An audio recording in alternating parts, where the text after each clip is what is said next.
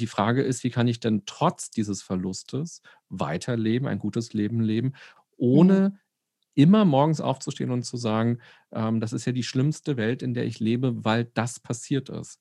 Ähm, das bringt uns halt keinen Schritt weiter, sondern die bewusste mhm. Auseinandersetzung damit. Ich glaube, das ist der Weg und das ist unter Umständen eben auch ein, ein langer Weg, ja. Herzlich willkommen bei Distress You, dem Podcast für weniger Stress im Job. Ich bin Nadine Kurz und ich bin mit der Mission unterwegs, mehr Bewusstheit für unsere Stressmuster zu schaffen. Darüber spreche ich in diesem monatlichen Interview-Podcast mit inspirierenden Menschen aus der Wirtschaft und Gesundheitsbranche. Sie berichten von ihren erprobten Strategien für weniger Stress und mehr Gesundheit im Job. Du darfst dich also auf reichlich Expertenwissen freuen. Stress, Krisen und Schicksalsschläge sind Teil unseres Lebens. Dass uns immer wieder schwierige Situationen widerfahren, haben wir nicht in der Hand. Wie wir damit umgehen, allerdings schon. Dazu habe ich Resilienzexperten René Träder eingeladen. Als Journalist und Psychologe beschäftigt sich René aktuell vor allem mit der Stärkung von psychischer Gesundheit. In seinem Buch Mein Leben so Nein, ich so Doch beschreibt er, warum es so wichtig ist, dass wir Verantwortung für uns selbst übernehmen. Und genau darüber spreche ich mit ihm auch in dieser Folge. Er erklärt, wie wir es schaffen, wieder zum Gestalter unseres Lebens zu werden, selbst in schwierigen Zeiten.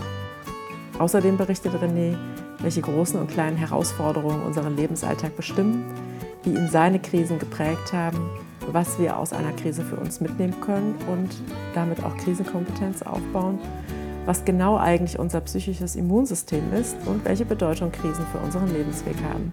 Viel Freude beim Reinhören. Heute begrüße ich René Träder bei mir im Podcast. Hallo René, schön, dass du da bist. Hallo Nadine, schön, dass ich hier sein darf. René, ich freue mich wirklich riesig, dass du heute hier bist. Ich äh, habe dich schon oft im Ohr gehabt und auch schon in Wort und Schrift von dir gelesen. Denn du bist Radiomoderator, Podcaster und auch Buchautor. Du interessierst dich für Menschen und die Geschichten. Und in deinen Beiträgen geht es oft um das gesunde Miteinander. Ich finde deine Beiträge wirklich unglaublich kurzweilig und ich mag die Art, wie du sie präsentierst, mit viel Herz und mit viel Humor. Und neben deinen Sendungen moderierst du auch Workshops und Veranstaltungen, wo ich dich vor einiger Zeit auch schon persönlich kennenlernen durfte. Vor etwa zehn Jahren hast du umgeschult vom Journalisten zum Psychologen, wobei vielleicht umgeschult hier auch nicht das richtige Wort ist, weil in beiden Disziplinen geht es ja irgendwie darum, etwas zu erforschen und dabei auch so die richtigen Fragen zu stellen. Wo, suchst, wo siehst du denn hier die Verbindung für dich und ähm, was sagt die Wahl dieser beiden Fachrichtungen vielleicht auch über dich aus? Ja, vielen Dank erstmal für diese Einleitung und diesen kurzen Überflug über mein Leben. Das ist immer ganz interessant zu hören, ähm, was andere da so herauskristallisieren. Und umgeschult ist ein spannendes Wort. Tatsächlich, so würde ich es auch nicht sagen, genau, weil das verbindende Element ist quasi das Herunterbrechen von Inhalten und die nutzbar machen. Ich glaube, das ist das, was beide Jobs für mich auf jeden Fall ausmachen. Also als Journalist ähm, arbeitet man oft tagesaktuell und versucht eben das Nachrichtengeschehen oder das Thema, das man gerade bearbeitet, eben drüber zu bringen für den Hörer oder für den Zuschauer. Moderator ist ja eigentlich so ein Verbinder. Also ich habe mich immer gesehen als Bindeglied zwischen Thema und Nutzer. Und so ist es jetzt eben als Psychologe eigentlich auch. Also es gibt da eben Modelle in der Psychologie oder Fachwissen und komplizierte Studienergebnisse. Und dann gibt es eben die Person. Und ähm, dann eben der Vermittler, der für dieses Thema sensibilisiert, der Nachfragen stellt, der auf Dinge hindeutet. Und das ist, glaube ich, das verbindende Element. Und ähm, diese Neugierde, glaube ich, auch am Menschen oder auch am Leben, auch das gehört, glaube ich, in beide Jobs hinein, damit sie funktionieren und Spaß machen. Ja. Mhm. Aktuell beschäftigst du dich besonders auch mit dem Thema Resilienz. Da hast du auch gerade ein Buch drüber geschrieben und äh, du beschreibst Resilienz auch als psychisches Immunsystem. Warum glaubst du, ist das heute so wichtig, sich damit auseinanderzusetzen? Naja, es ist heute so wichtig, weil wir quasi jetzt ein Jahr Corona im Grunde genommen haben und das so ein Ausnahmezustand für uns ist. Und Ausnahmezustand heißt ja wirklich auch mhm. Stresszustand, Dauerstress. Und du beschäftigst dich ja auch viel mit dem Thema Stress hier in deinem Podcast. Mhm. Und Stress ist ja im Grunde genommen etwas, was unser Organismus ja gut ab kann erstmal. Wir haben ja Mechanismen, um auf Stress zu reagieren, aber halt immer nur kurzfristig. Und wir brauchen die Erholungsphasen, wir brauchen die Entspannungsphasen, die Regeneration, psychisch, aber auch körperlich, wenn wir Stress haben. Und das fehlt, glaube ich, jetzt seit einem Jahr, weil wir eben auch in dieser Unsicherheit leben. Wir wissen nicht, wie wird denn jetzt der Sommer sein? Kann man in den Urlaub fahren? Wie wird nächstes Weihnachten aussehen oder nächstes Jahr? Ähm, und diese Unsicherheit ist da. Viele haben auch Ängste in Bezug auf Jobs oder wir haben auch vor dem Gespräch gerade noch über Kinder und Jugendliche gesprochen, die jetzt im Homeschooling sind und für die sich auch das ganze Leben verändert hat.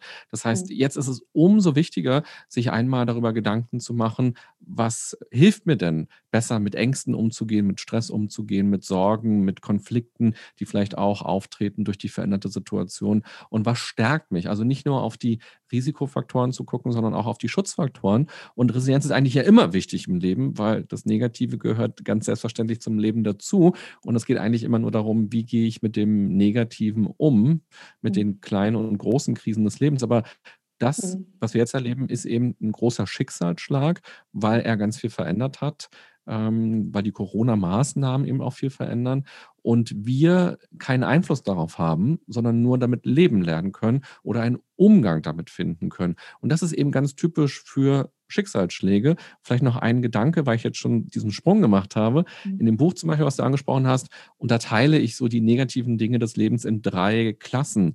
Das eine ist so der Alltagsstress. Das sind Dinge, die kommen und gehen. Die kann man nicht jetzt großartig verhindern, aber das ist auch meistens keine große Belastung, wenn es sich nicht summiert. Hm. Dann äh, gibt es das Zweite, das sind Probleme oder Krisen. Das dauert häufig länger, das kann Tage, Wochen, vielleicht auch Monate anhalten. Und da hm. geht es dann darum, wie kann ich eine Lösung finden häufig. Und da hat man oft auch keine Idee sofort, sondern muss auch experimentell sein. Mhm. Und dann gibt es die dritte Gruppe und das sind die Schicksalsschläge. Und da gibt es häufig keine Lösung, sondern das sind Dinge, die sind passiert, die kann man nicht wieder rückgängig machen. Die Ehe, die kaputt ist oder der Mensch, der gestorben ist, das Handy, das ins Klo gefallen ist und mit dem Handy sind jetzt auch all die Fotos weg. Damit muss mhm. ich leben lernen. Mhm. Und ähm, so ist es jetzt auch mit Corona. Also sowohl mit dem Virus müssen wir leben lernen, aber eben auch als Individuum mit den Maßnahmen, weil ich sie nicht in der Hand habe. Ich kann nur gucken, wie ich einen guten Umgang damit finde. Und da sind wir bei ja, Stressmanagement oder eben auch bei Resilienz. Und mhm. vielleicht noch ein letzter Gedanke ich finde, diese Phase, die wir jetzt gerade haben, ist so wichtig für unser Leben und im positiven Sinne eben auch wertvoll, weil wir so eine Art Krisenkompetenz mhm. vielleicht auch für uns entwickeln können. Mhm. Nämlich einfach mal zu wissen, was tut mir denn gut oder was ist denn mein Mechanismus, auf Krisen und auf Stress zu reagieren. Auch die negativen Mechanismen zu verstehen und dann aber auch zu gucken, will ich die behalten? Was könnten denn positive Mechanismen sein? Und das sehe ich so ein bisschen als Chance. Es ist ja immer viel mhm. gefragt worden, was ist die mhm. Chance in der Krise? Und das ist auch gesamtgesellschaftlich die Chance, dass wir über psychische Belastungen auch sprechen, auch im Job. Waren jetzt noch zwei, drei Sätze mehr, aber sozusagen, es ist ja auch ein großes Thema und ja. es ist ja ein Thema des Lebens auch. Mhm. Ja, du hast da gerade ganz viele Möglichkeiten zur Anknüpfung äh, geboten. Die erste Anknüpfung, die ich da gerne mal machen würde, ist, wie gehst du denn mit der Unsicherheit, die aktuell so herrscht, durch Corona um? Also mir hilft es immer, mich zu informieren mhm. und zu lesen oder mit Leuten auch mich auszutauschen und zu fragen und mir Informationen zu holen. Ähm, weil natürlich kann ich das Radio anmachen oder ich kann den Fernseher anmachen, aber dann habe ich ja quasi eine sehr ausgewählte Information, die direkt jetzt in dem Moment mich erreicht. Aber ich habe ja mhm. andere Fragen. Hm, was ist eigentlich ein Virus? Wo ist der Unterschied zum Bakterium? Was macht dieses Virus im Körper? Ähm, ist das jetzt äh, schlimmer als eine Grippe oder nicht? Da wird ja viel diskutiert. Oder was macht so ein Impfstoff zum Beispiel? Das ist jetzt ein neuer Impfstoff und so weiter und so fort. Ähm, und sich dann einfach zu informieren und sich Dinge anzulesen und zu gucken, okay, verstehe ich das jetzt ungefähr? Also ist äh, habe ich jetzt kapiert, worum es geht oder nicht? Und mir helfen auf jeden Fall Informationen und eben auch der Austausch mit anderen Leuten, um so ein Gefühl zu kriegen, womit ähm, werde ich denn jetzt gerade konfrontiert? Jetzt, ja. Hm. Ja, du sagst Informationen auf der einen Seite und Austausch auf der anderen Seite. Gibt es vielleicht auch noch so andere Faktoren, die das ähm, noch bestärken, dass man jetzt sozusagen aus dieser Unsicherheit auch rauskommen kann? Also hat das irgendwas auch mit Mindset zu tun zum Beispiel? Ja, auf jeden Fall. Also ähm, das Schlimmste sozusagen, was wir als Menschen erleben können, ist ja dieses Gefühl zu haben, ich habe keine Kontrolle über mein Leben, Mhm. sondern ich bin irgendwie nur so ein Fähnlein im Wind und je nachdem, aus welcher Richtung der Wind kommt, reagiere ich nur noch. Wenn wir uns so Mhm. getrieben fühlen und das Mhm. erfüllt, erfüllt ja dieses oder entsteht dieses Gefühl von Hilflosigkeit ganz schnell. Mhm. Und was wir uns zurückholen können, ist eben die Kontrollüberzeugung in unserem Leben. Also Mhm. das Gefühl zu haben, ich habe es irgendwie ein bisschen in der Hand und natürlich habe ich nicht alles in der Hand.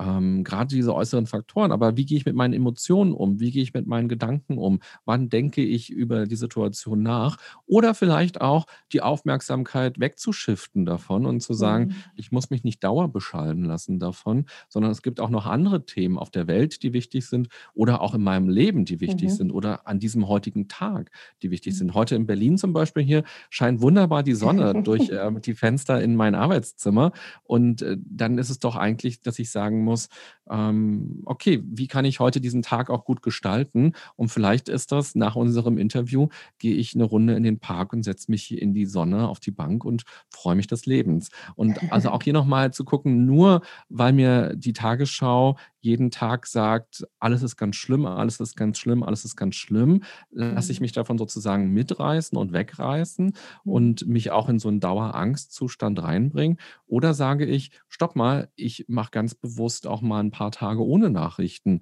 oder ohne dieses Thema und konzentriere mich mal auf die Dinge, die mir am Herzen liegen. Mhm. Du hast ja in deiner ähm, Radiosendung, die du auch moderierst bei Radio Fritz Blue Moon, ähm, häufig Menschen da im Gespräch, die auch so ihre Geschichten erzählen und erzählen, was denn so auf der Seele brennt. Wie würdest du denn das einschätzen? Wie ist so dieses Thema Verantwortung für sich und sein Handeln zu übernehmen? In unserer Gesellschaft denn vertreten? Ja, das ist eine sehr große Frage, die ich gar nicht so beantworten kann, weil wir Menschen sind ja so wahnsinnig verschieden und die Leute, die quasi in einer Radiosendung anrufen, sind ja auch noch mal ganz besondere Leute. Also ich Mhm. würde zum Beispiel niemals in einer Radiosendung anrufen, witzigerweise, obwohl ich sie moderiert habe, weil ich da viel zu schüchtern eigentlich wäre. Mhm. Ähm, das, das klingt vielleicht komisch, weil ich. Podcast mache und äh, weil ich im Radio Dinge erzähle, aber quasi als Privatperson zu sagen, so jetzt stehe ich in meiner Küche und höre gerade, die sagen die Telefonnummer durch, jetzt rufe ich da mal an und erzähle, was ich Mhm. denke. Das würde ich tatsächlich Mhm. gar nicht machen. Das sind ja schon ganz besondere Leute und es sind aber eben ähm, häufig auch Menschen, die ähm, schon bewusster mit den Dingen umgehen, die sie erleben, die oftmals auch schon, also in, in der Sendung ging es immer um äh, quasi psychologische Themen, muss man vielleicht noch dazu Mhm. sagen.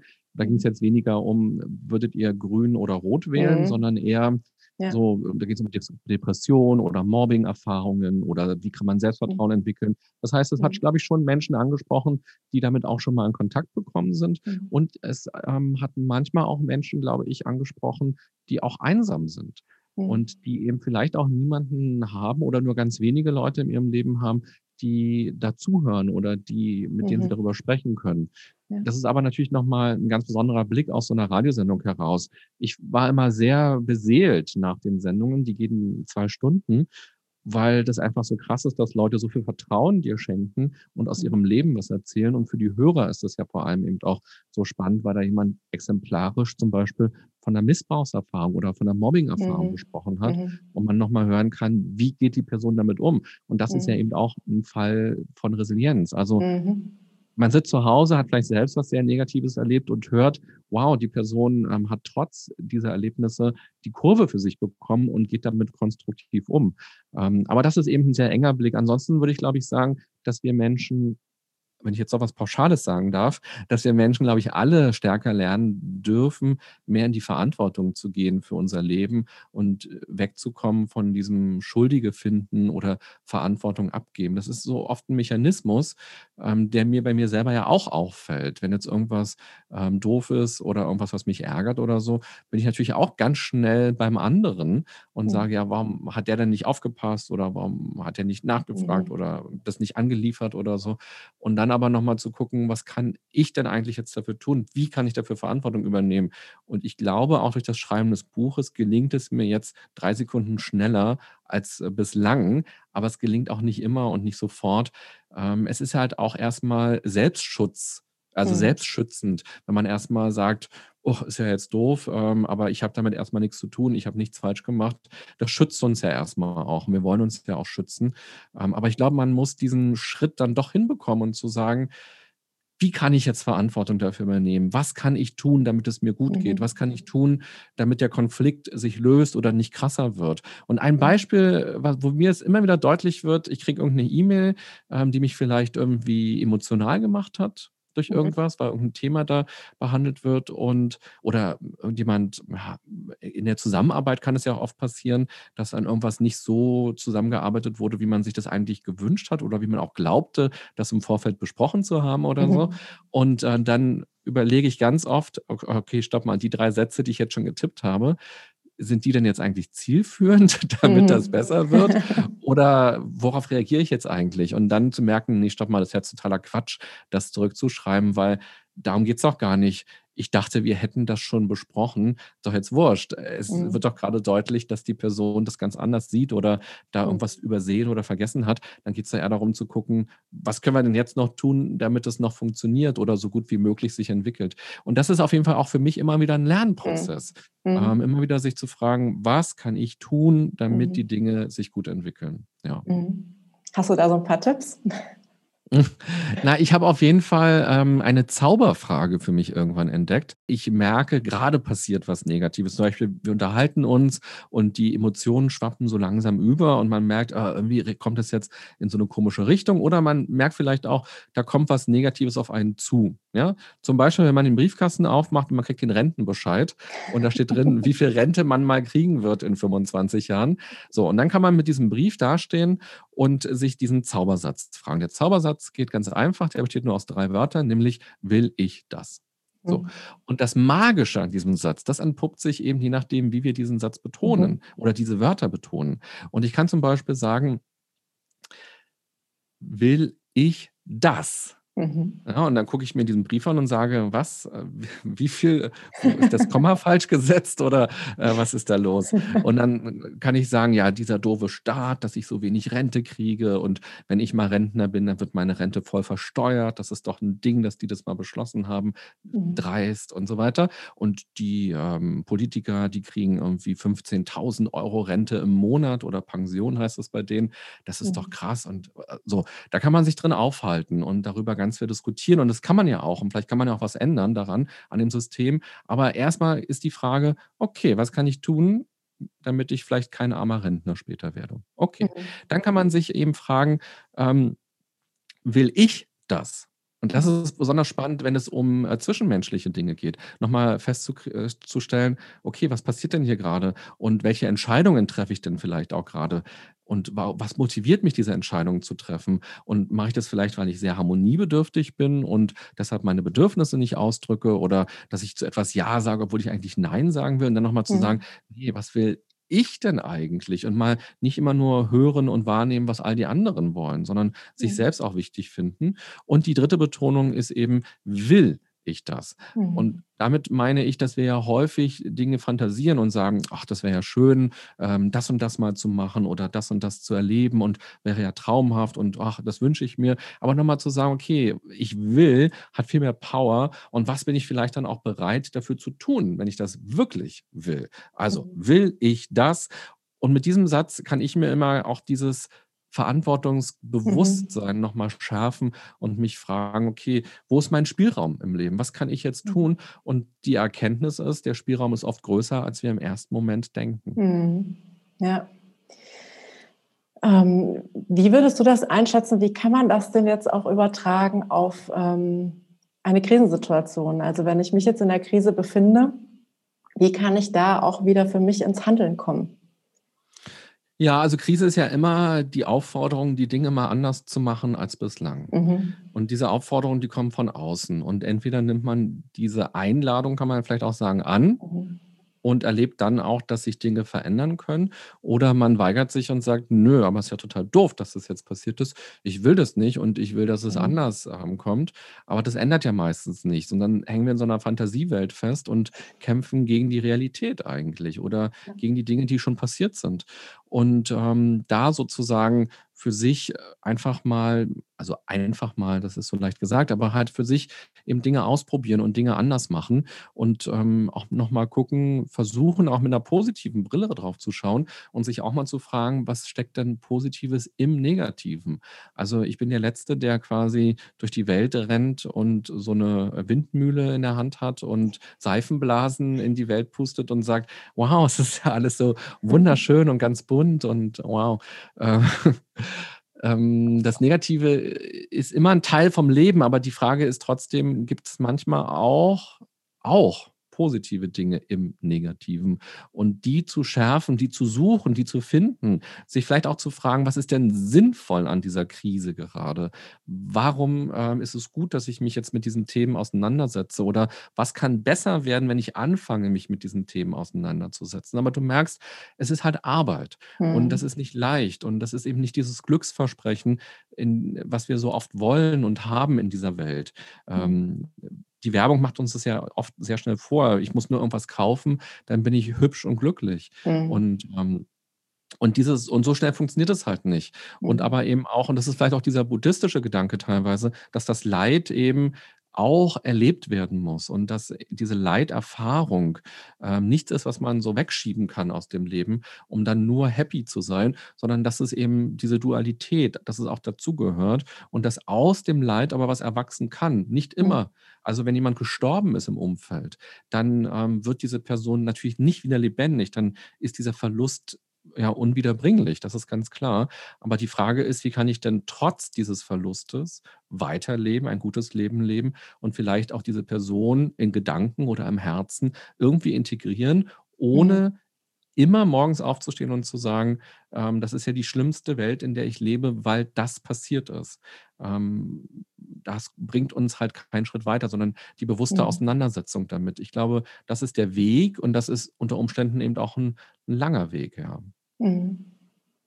Gab es denn in deinem Leben auch schon Krisen, die du bewältigen musstest? Ja, klar. Na klar. Also ähm, viele und immer und es wird auch immer wieder welche geben. Mhm. Ähm, und das ist, glaube ich, auch das ganz Wichtige, dass wir uns von den Ratgeberbüchern, die so mhm. in den Läden sind, eben nicht in Anführungsstrichen verschaukeln lassen. Ähm, ab jetzt ist alles gut oder so, sondern ähm, das wird es immer geben. Also vielleicht bevor ich, ich kann gerne auch gleich konkret noch antworten, aber wir wissen zum Beispiel aus der psychologischen Forschung, dass die ähm, fragilste Phase in unserem Leben die Kindheit und Jugend ist wir Erwachsenen, wir sagen ja häufig, ja, nochmal 13 sein, das wäre ja toll. Mhm. Du, 13-Jähriger, ähm, du musst ja. ja nur ein bisschen Schule machen und dann hast du den ganzen Nachmittag frei und dann kannst du Fußball spielen gehen und verliebst dich zum ersten Mal und du musst noch kein Geld verdienen und du hast hier ähm, Essen und ein warmes Bett bei uns zu Hause. Sei du mal dankbar und ach, ich wäre sogar nochmal 13. Aber in Wirklichkeit ist es ja eine richtig ätzende Zeit. also, Kann ich auch gerade bestätigen, wenn ich meine Tochter angucke. ja, und ähm, in dieser Zeit verändert sich halt alles. Ja. Sowieso als Kind verändert sich ja alles. Äh, mhm. Und wir sind so abhängig von der Familie, in der wir auch hineingeboren worden sind. Und das vergessen wir Erwachsenen häufig, dass die Kindheit und Jugend eine Zeit voller Krisen ist. Und wir nehmen häufig Kinder und Jugendliche nicht ernst. Gerade auch in der Corona-Zeit wird immer so schnell gesagt, naja, die sollen mal die Füße stillhalten, äh, Party machen und auf Festivals gehen. Das können die auch noch äh, nächstes Jahr machen. Aber es geht eigentlich um ganz andere Dinge. Es geht darum, sich selbst zu erkennen, sich auch zu lösen von der Familie, neue zwischenmenschliche Beziehungen mit Gleichaltrigen aufzubauen, mhm. auch den Körper für sich wahrzunehmen, auch meine Rolle in einer Gruppe ähm, zu erkunden. Das kann man nicht äh, über Skype machen oder über Instagram. Da braucht man schon den echten Kontakt, Konflikte mhm. zu lösen, auch mit dem ersten Liebeskummer umzugehen und so weiter. Ähm, und das finde ich so, so wichtig, dass das so eine äh, schwierige Phase ist. Und es kommt eben noch dazu, in der Zeit haben wir noch nicht so viele Strategien, wie wir mit dem Negativen mhm. umgehen können. Das müssen ja. wir häufig erst lernen. Und so gesehen, natürlich gab es ganz viele Krisen in meinem Leben. Und ich erinnere mich, wenn ich jetzt an die Kindheit und Jugend zum Beispiel denke, daran, ähm, dass ich da sehr oft krank war als Kind und ähm, oft so eine Mittelohrentzündung hatte. Dann konnte ich nicht so gut sprechen, weil wenn man nicht so gut hört, dann kann man mhm. eben auch nicht so gut sprechen. Äh, dann war ich zum Beispiel das letzte Jahr im Kindergarten, war ich in so einem Kindergarten, ähm, wo man eben Sprachtherapie gemacht hat mit den Kids und wo man zum Beispiel, wenn man Sprachfehler hatte, so gelernt hat, sch, sch, sch, so eine mhm. Übung gemacht hat, damit man nicht sagt Außerirdischer, sondern Außerirdischer. Mhm. das konnte ich halt nicht sagen. Sowas zum Beispiel. Und ähm, in der Pubertät ging es dann weiter, dass ähm, dann auch die Stimme wieder wegbrach und dann konnte ich gar nicht richtig reden. Und dann ist man auch super schüchtern, weil es klingt einfach komisch, was man sagt. Dann traut man sich nicht zu melden, man ist eher zurückhaltend und sowas. Mhm. Ähm, das war eine Krise. Oder auch zum Beispiel, ich habe irgendwann als Teenager eben festgestellt, dass ich mich nicht in Juliane aus der Klasse verliebt habe, sondern in Oliver. Mhm. Und, ähm, und da, auch sich da plötzlich ganz allein zu fühlen und zu denken, mhm. uh, was, was ist denn das und darf das sein? Und ist das nicht was ganz schlimm Perverses, ähm, wofür ich äh, geächtet werde. Mhm. Ähm, das ist ja auch eine, eine Krise in der Form gewesen. Oder ähm, berufliche Krisen, ich habe auch mal einen Job verloren bei einer Redaktion. Du hast ja schon erzählt, dass ich äh, beim Radio ähm, arbeite. Und eine Redaktion ist bei uns zusammengelegt worden mit einem anderen Sender. Und da hat man dann weniger Leute gebraucht. Und dann bin ich plötzlich auch rausgeschmissen worden. Und das war, glaube ich, mhm. zwei Jahre, nachdem ich angefangen hatte, im Radio zu arbeiten. Und da ist eine Welt zusammengebrochen, weil ich dachte, oh Gott, so viele Radiojobs gibt es ja nicht. Und werde ich überhaupt jemals nochmal beim Radio arbeiten können? Ähm, jetzt ist jetzt nach zwei Jahren quasi die Radiokarriere äh, schon vorbei dabei. Also da gibt es ganz viele Krisen im Laufe eines Lebens und es kommen auch noch viele. Ich werde mhm. irgendwann auch sterben und das ist mhm. ja auch quasi eine Krise, die Auseinandersetzung mit dem eigenen Ende oder eben die Menschen im Umfeld und Krankheiten und so weiter. Also das gehört auf jeden Fall immer dazu. Mhm. Ich finde ganz spannend, dass du die Erfahrung gemacht hast. Darüber habe ich auch tatsächlich schon mal in irgendeinem Beitrag oder in einem Interview gelesen als Kind, ähm, ähm, dass du da sozusagen so einen Sprachfehler hattest oder dich nicht richtig ausdrücken konntest und jetzt bist du äh, Radiomoderator, also wo es ja die ganze Zeit um die Stimme geht. Ich finde das total interessant. Wie hast du den Weg denn dann hinbekommen? Beziehungsweise wie hast du dann deine Krisenkompetenz in dem Moment aufgebaut und eine Selbstsicherheit auch gewonnen? Ja, das ist ein, auch etwas, was ich mich auch gefragt habe. Entweder ist es jetzt einfach nur Zufall oder mhm. aber, und das ähm, hoffe ich ein bisschen mehr, wenn ich schon was über Resilienz zu sagen habe, dann vielleicht genau das, dass diese Auseinandersetzung eben zum Beispiel mit den Sprachproblemen und dieses Üben und zu sehen, aha, wenn ich übe, wird es besser oder ich kriege meine Stimme unter Kontrolle und das ist meine Stimmlage, in der ich gut reden kann, ähm, dass diese Erfahrung irgendwie dann doch Mut gemacht hat oder mhm. Selbstvertrauen gemacht hat und dass es aber ein langer Weg war. Und ich bin aber nicht zum Radio gegangen, weil ich ähm, irgendwie dachte, ach, ich könnte schön sprechen, sondern weil ich selbst total gerne Radio gehört habe. Ja. Ähm, genau, Radio Fritz hier in Berlin und dem Blue Moon, von dem du gerade schon gesprochen hast, als Teenager total gerne gehört habe, weil sich da so eine neue Welt eröffnet hat. Mein kleines Kinderzimmer wurde plötzlich riesig, und das fand ich so spannend, ähm, dass ich dachte, oh, da will ich auch mal moderieren und da will ich mal arbeiten. Also ich glaube schon, die Auseinandersetzung damit, dass Dinge sich verändern können, wenn man hinschaut, war, glaube ich, auf einer ganz unbewussten Ebene schon ein Tool. Und es gibt ähm, ja den Psychologen Alfred Adler, das war ein äh, Tiefenpsychologe, der die Individualpsychologie entwickelt hat. Und der hatte die Idee von der Minderwertigkeit von Organen. Das ist eigentlich ein ganz interessantes Konzept. Er sagt zum Beispiel jemand, der nicht gut sehen kann. Der mhm. könnte zum Beispiel ähm, mehr sich vorstellen also mhm. der, der sieht seine Welt eben nicht so, weil er eben nicht so gute Augen hat, sieht sie eben nicht so, sondern er muss viel mehr sich fantasieren und der wird vielleicht kreativer. Das heißt, er kompensiert das Manko, das er hat, dieses, der Sinn, der ein bisschen reduzierter ist, dadurch, mhm. dass er ähm, eben kreativer wird, fantasievoller wird. Das ist so seine Theorie gewesen. Und das könnte man sich hier eben auch vorstellen, dass vielleicht aus dieser Minderwertigkeit heraus nochmal so eine besondere Motivation entstanden ist, mhm. sich damit mhm. auseinanderzusetzen und das vielleicht irgendwie auch zu kompensieren. Mhm. Also diese Schüchternheit vielleicht auch dann irgendwann zu überwinden durch ähm, einen bewussten Umgang damit. Aber das ist, ja, da kann man viel ja. reininterpretieren. Aber ich finde es einen schönen Gedanken, dass man nicht nur sagt, ähm, okay, ich habe Mankos und die behindern mich im Leben, sondern mhm. nochmal zu gucken, durch welche anderen Stärken kann man das vielleicht kompensieren oder daran arbeiten. Das finde ich eigentlich den, den sehr schönen und sehr starken Gedanken daran. Mhm. Und irgendwie hast du durch diese hohe Begeisterung ja auch die Angst besiegt. Ne? Also die Begeisterung war stärker als die Angst und du hast dich getraut. Ja. In gewisser ja. Weise vielleicht. Ja, das kann ich mir gut vorstellen. Mhm. Würdest du denn auch sagen, dass eine Krise gleichzeitig auch ein persönliches Wachstum bedeutet? Wie, wie schätzt du das ein? Also gleichzeitig nicht, mhm. aber es kann ein Wachstum sein. Also, und das ist ja auch etwas, was wir sehen, wenn wir durch die Straßen gehen. Also in Berlin gibt es viele Menschen, die obdachlos zum Beispiel sind. Mhm. Die haben ihre Familie irgendwie verloren, die haben ihre Arbeit verloren, die sind vielleicht auch alkoholabhängig geworden und, äh, und haben das ja aus einer Krise heraus vermutlich äh, diesen Weg gegangen mhm. und haben sozusagen durch die Krisenerfahrung nicht die Stärke gewonnen und gesagt, so jetzt erst recht oder mhm. jetzt gucken wir mal, wie es geht, sondern haben es irgendwie aus eigener Kraft heraus nicht geschafft, hatten vielleicht auch keine Hilfestellung an, der, an ihrer Seite, hatten vielleicht kein gutes Netzwerk. Mhm. Das finde ich immer ganz wichtig zu betonen. Es geht auch nicht immer nur mhm. darum, dass die Person zu schwach ist und mhm oder das, sondern es geht eben auch oft um, den, um die Zeit, in der das gerade passiert. Und gibt es da Menschen, die an einem glauben zum Beispiel, mhm. die einen unterstützen, die Hilfe anbieten oder die auch sagen, hey, ich sehe dich in deiner Not und wir gucken mal, wie wir das hinkriegen oder einfach nur zuhören. Und vielleicht hatten mhm. diese Menschen das an der Stelle nicht oder sind mhm. durch System auch gerutscht, durch Raster gerutscht.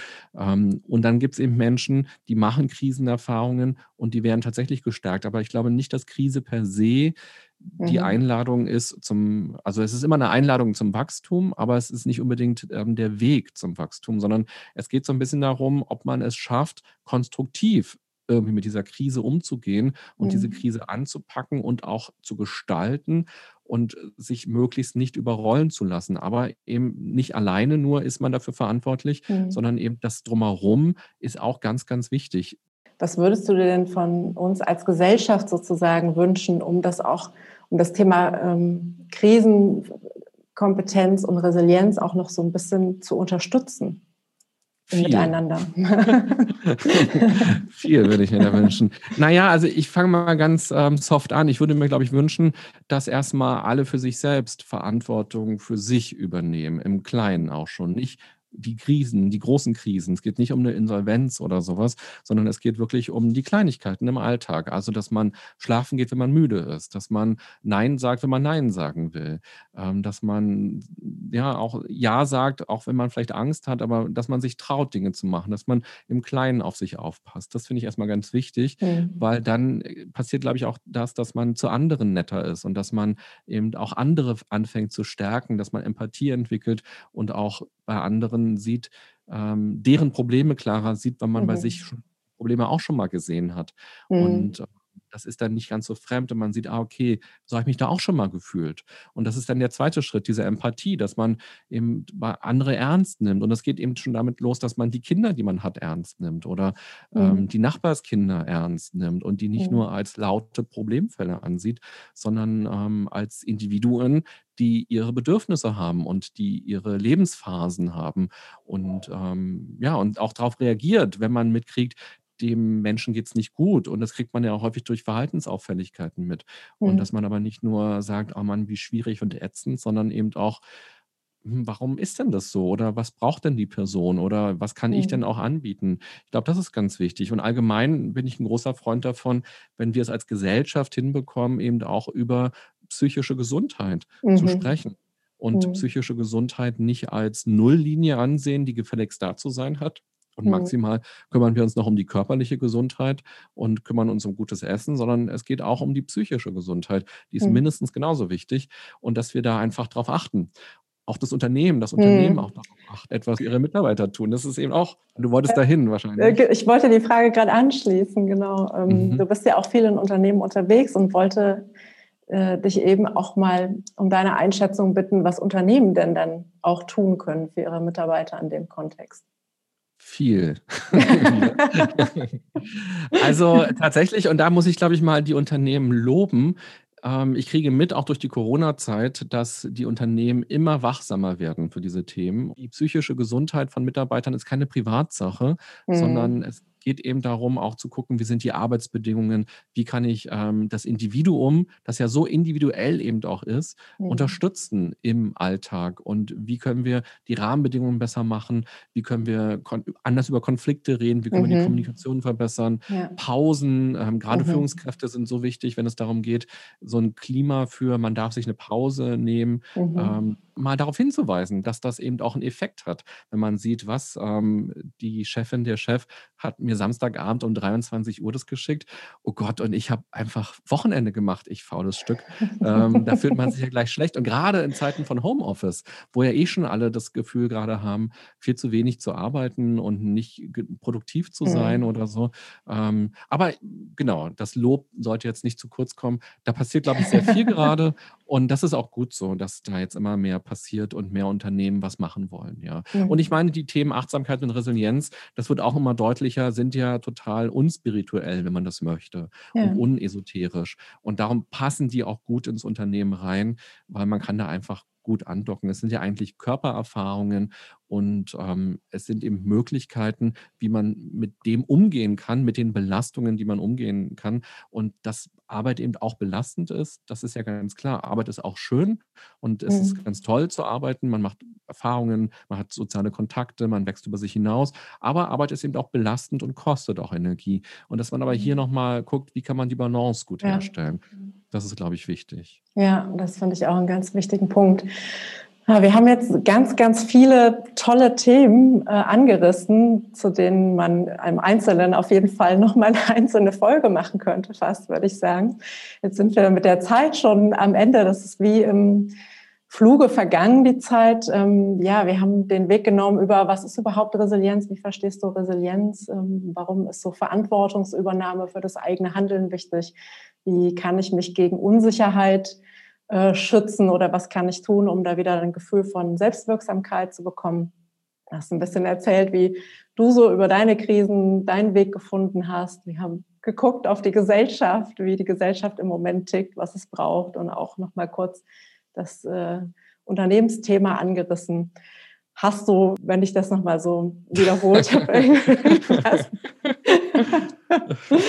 du vielleicht sagen würdest, ah, ne, das möchte ich irgendwie nochmal unterstreichen oder da ist noch irgendwas, was ich unbedingt gerne loswerden möchte. Ja, ja. ja, ich überlege mal kurz. Also ja. wir haben tatsächlich ja sehr viele Themen angesprochen mhm. und ich freue mich, wenn jetzt deine Hörerinnen und Hörer darin vielleicht auch einen Aspekt gefunden haben, wo sie sagen, ah, okay, ist ja interessant, da möchte ich nochmal drüber nachdenken. Vielleicht, wenn ich noch so einen letzten Gedanken mitgeben kann, dann vielleicht der, dass ähm, mein Eindruck ist, dass wir häufig nicht artgerecht leben. Mhm. Also im Grunde genommen sind wir auch hm, Tiere, aber eben Tiere mit Klamotten und dem hypermodernsten Handy in der Hand. Ja. Aber wir sind eben Tiere. Und das stellt man spätestens dann fest, wenn man sich mal anguckt, was Stress mit unserem Körper macht.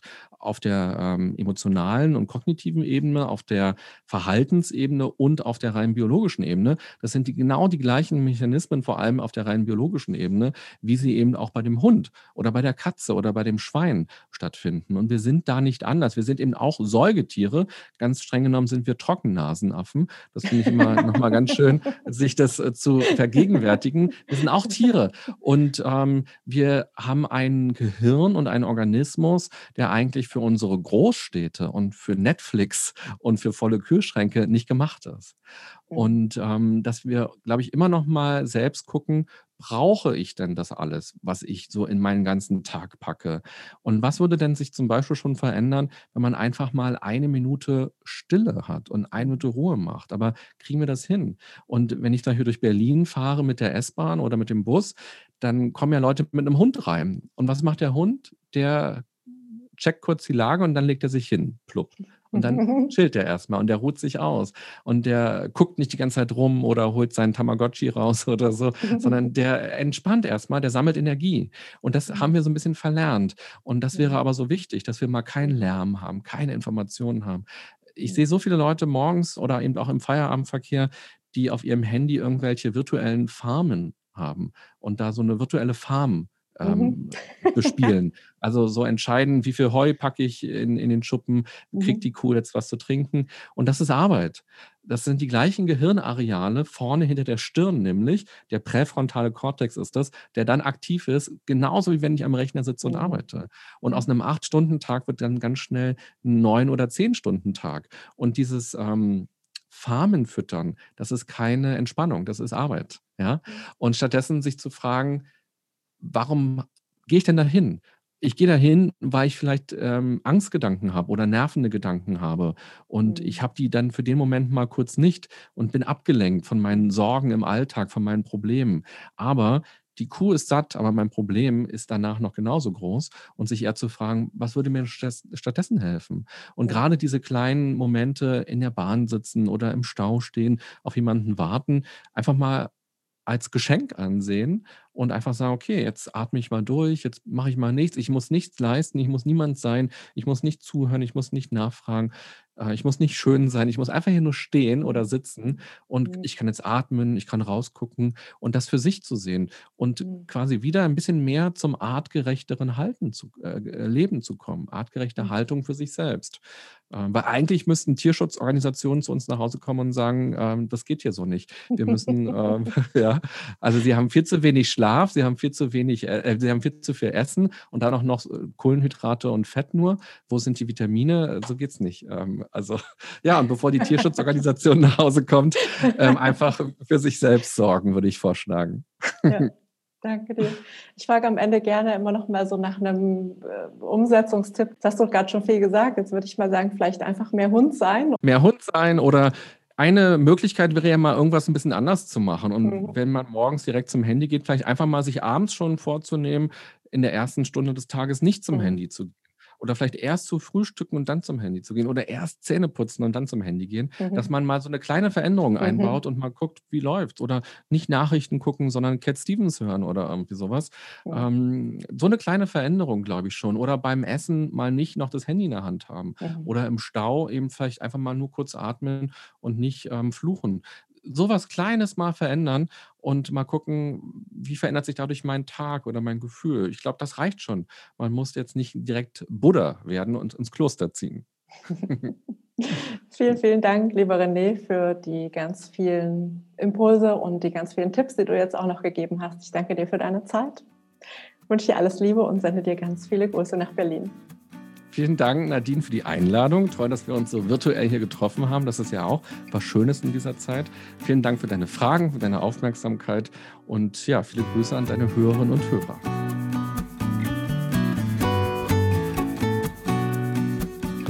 Es war mir eine große Freude, mit René zu sprechen. Wie haben dir seine Impulse und Denkanstöße gefallen? Wie kannst du wirksam werden und Gestalter deines Lebens sein? Vielleicht hast du eine Idee gewinnen können, wie du zurück in den Driver's Seat findest, falls du aktuell nur Beifahrer bist. Berichte doch gerne mal. Alle Links zum Teilen deiner Gedanken findest du wie immer in den Show Notes. Genauso wie die Links zu René, zu seinem Buch und zu seinen Podcasts. Wenn du magst, hör doch dort gerne mal rein, falls du sie nicht schon kennst. Ich kann sie wirklich sehr empfehlen. Und wenn du mehr über artgerechtes Leben erfahren möchtest, von dem René zum Schluss sprach, höre gerne rein in Podcast Folge Nummer 16. Da berichtet Biohacker Lutz Rahmlich, wie er das artgerechte Leben in seinem Joballtag umsetzt. Die Folge verlinke ich dir ebenfalls in den Show Notes. Und falls du neue Podcast-Episoden nicht verpassen möchtest, kannst du diese auch gerne ganz bequem per Mail in dein Postfach erhalten. Melde dich dazu einfach über den Link in den Show Notes an. Ich freue mich sehr, dass du heute reingehört hast in diese Folge und natürlich auch, wenn du beim nächsten Mal wieder mit dabei bist bei Distress You, dem Podcast für weniger Stress im Job.